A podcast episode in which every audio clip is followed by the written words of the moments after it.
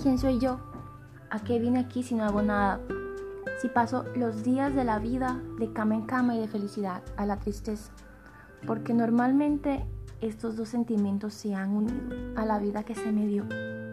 Y sí, mira que si yo no hago nada, solo esperar que las cosas cambien o tomen su curso, jamás hallaré la felicidad probablemente.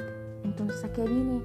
Si en fin de cuentas yo no soy nada. El día que me vaya es un día normal, un día tan normal como el día que vine, el día que me trajeron aquí.